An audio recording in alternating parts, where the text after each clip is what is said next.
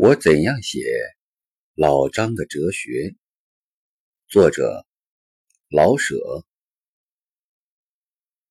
七月七刚过去，老牛破车的故事不知又被说过多少次。小儿女们似睡非睡的听着，也许还没有听完，已经在梦里飞上天河去了。第二天晚上再听，自然还是怪美的。但是，我这个老牛破车却与天河配没什么关系，至多也不过是营时纲令的取个题目而已。即便说我贴谎报，我也犯不上生气。最合适的标题，似乎应当是。创作的经验，或是创作史本，因为我要说的都是关系过去几年中写作的经验，而截至今日，我恰恰发表过十本作品。是的，这两题目都好，可是比上老牛破车，他们显然的。缺乏点诗意。再一说呢，所谓创作经验等等，都比老牛多着一些吹。谦虚是不必要的，但好吹也总得算个毛病。那么，咱们还是老牛破车吧。除了在学校里练习作文作诗。直到我发表老张的哲学以前，我没写过什么预备去发表的东西，也没有那份愿望。不错，我在南开中学教书的时候，曾在校刊上发表过一篇小说，可是那不过是为充个数，连国文教员当然会写一气的骄傲也没有。我一向爱文学。要不然也当不上国文教员，但凭良心说，我教国文只为吃饭，教国文不过是且战且走，骑马找马。我的志愿是在做事。那时候我颇自信，有些做事的能力，有机会也许能做做国务总理什么的。我爱文学，正如我爱小猫小狗，并没有什么精到的研究，也不希望成为专家。设若我继续着教国文，说不定二年以后，也许被学校辞退。这虽然不足使我伤心，可是万一当时补不上国务总理的缺，总该有点不方便。无论怎说吧，一直到我活了二十七岁的时候，我做梦也没想到我可以写点东西发表。这也就是我到如今还不自居为写家的原因。现在我还希望去做事，哪怕先做几年部长。也能将就。二十七岁出国，为学英文，所以念小说。可是还没想起来写作。到异乡的新鲜劲儿渐渐消失，半年后开始感觉寂寞，也就常常想家。从十四岁就不住在家里。此处所谓想家，实在是想在国内所知道的一切。那些事，既都是过去的，想起来便像一些图画，大概那色彩不甚浓厚的，根本就想不起来了。这些图画常在心中来往，每每在读小说的时候，使我忘了读的是什么，而呆呆的忆及自己的过去。小说中是些图画。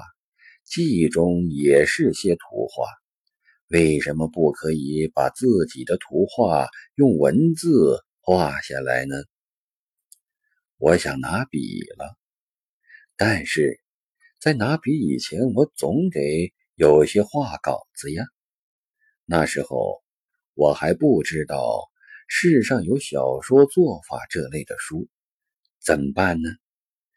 对中国的小说，我读过唐人小说和《儒林外史》什么的。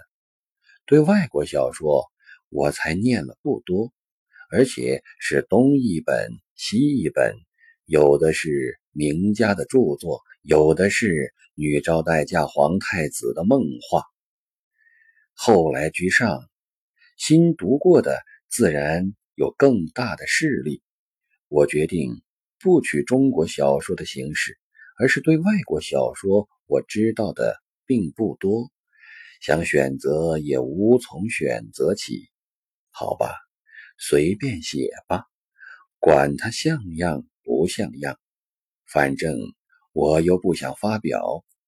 况且呢，我刚读了尼考拉斯·尼克尔贝和皮克威克外传等杂乱无章的作品，更足以使我大胆放野，写就好，管他什么。这就决定了那想起便使我害羞的老张的哲学的形式。形式是这样决定的，内容呢，在人物与事实上，我想起什么就写什么，简直没有个中心。这是出买来摄影机的办法，到处照相，热闹就好，谁管他？歪七扭八，哪叫做取光选景？浮在记忆上的那些有色彩的人与事，都随手取来，没等把他们安置好，又去另拉一批。人挤着人，事挨着事，全喘不过气来。这一本中的人与事，假如搁在今天写，实在。够写十本的，在思想上，那时候我觉得自己很高明，所以毫不客气的叫做哲学。哲学，现在我认明白了自己。假如我有点长处的话，必定不在思想上。我的感情老走在理智前面，我能是个热心的朋友。而不能给人以高明的建议。感情使我的心跳得快，因而不加思索的便把最普通的、肤浅的见解拿过来，作为我判断一切的准则。在一方面，这使我的笔下常常带些感情；在另一方面，我的见解总是平凡，自然。有许多人以为文艺中感情比理智更重要，可是感情不会给人以远见，它能使人落泪，眼泪可有时候是非常不值钱的。故意引人落泪，知足招人讨厌；凭着一点肤浅的感情而大发议论，和醉鬼。借着点酒力下叨叨，大概差不很多。我吃了这个亏，但是十年前我并不这么想。假若我专靠着感情，也许我能写出有相当伟大的悲剧。可是我不彻底。我一方面用感情估摸世事的滋味，一方面。我又管束着感情，不完全以自己的爱憎判断。这种矛盾是出于我个人的性格与环境。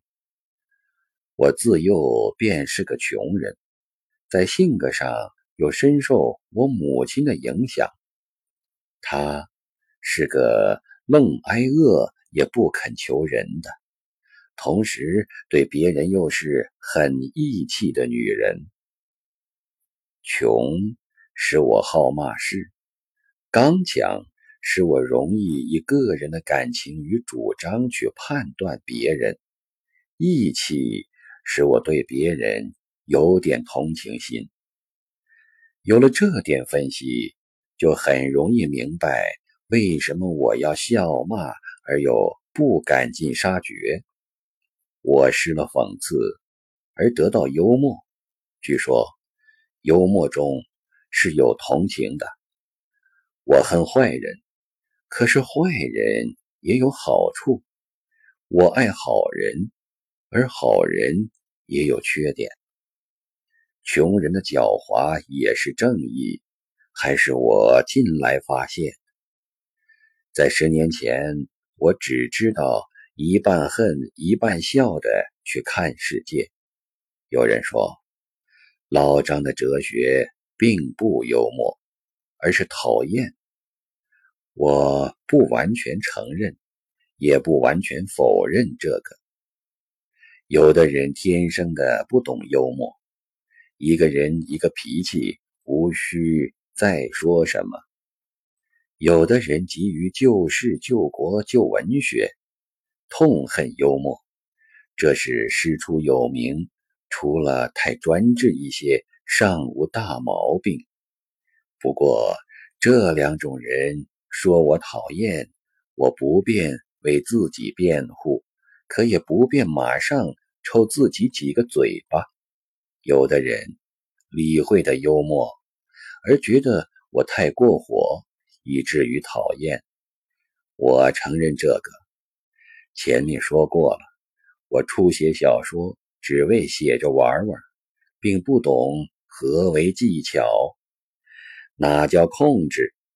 我信口开河，抓住一点死不放手，夸大了还要夸大，而且津津自喜。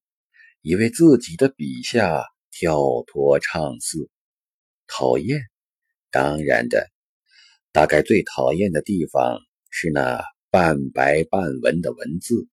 以文字耍俏，本来是最容易流于耍贫嘴的，可是这个诱惑不易躲避。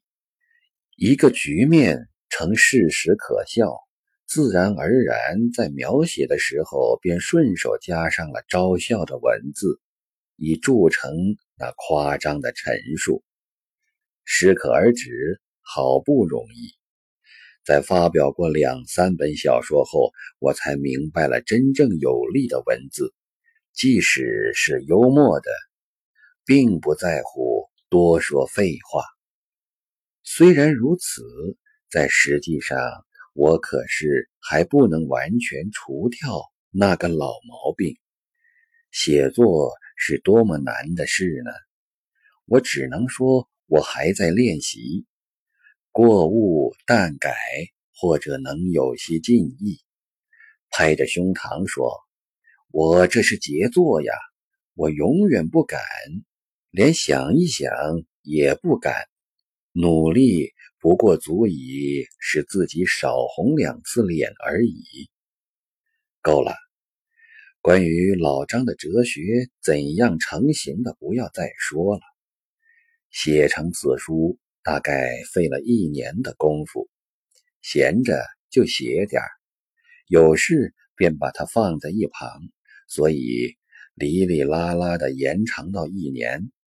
若是一气写下。本来不需要这么多的时间，写的时候是用三个便士一本的作文簿，钢笔横书，写的不甚整齐。这些小事足以证明我没有大吹大擂的通电全国。我在著作，还是那句话，我只是写着玩儿。写完了，许地山兄来到伦敦。一块儿谈的没有什么好题目了，我就掏出小本给他念两段。他没给我什么批评，只顾了笑。后来他说寄到国内去吧，我倒还没有这个勇气。即使寄去，也得先修改一下。可是他既不告诉我哪点应该改正，我自然闻不见自己的脚臭。于是马马虎虎就寄给了正熙弟兄，并没挂号，就那么卷了一卷，扔在邮局。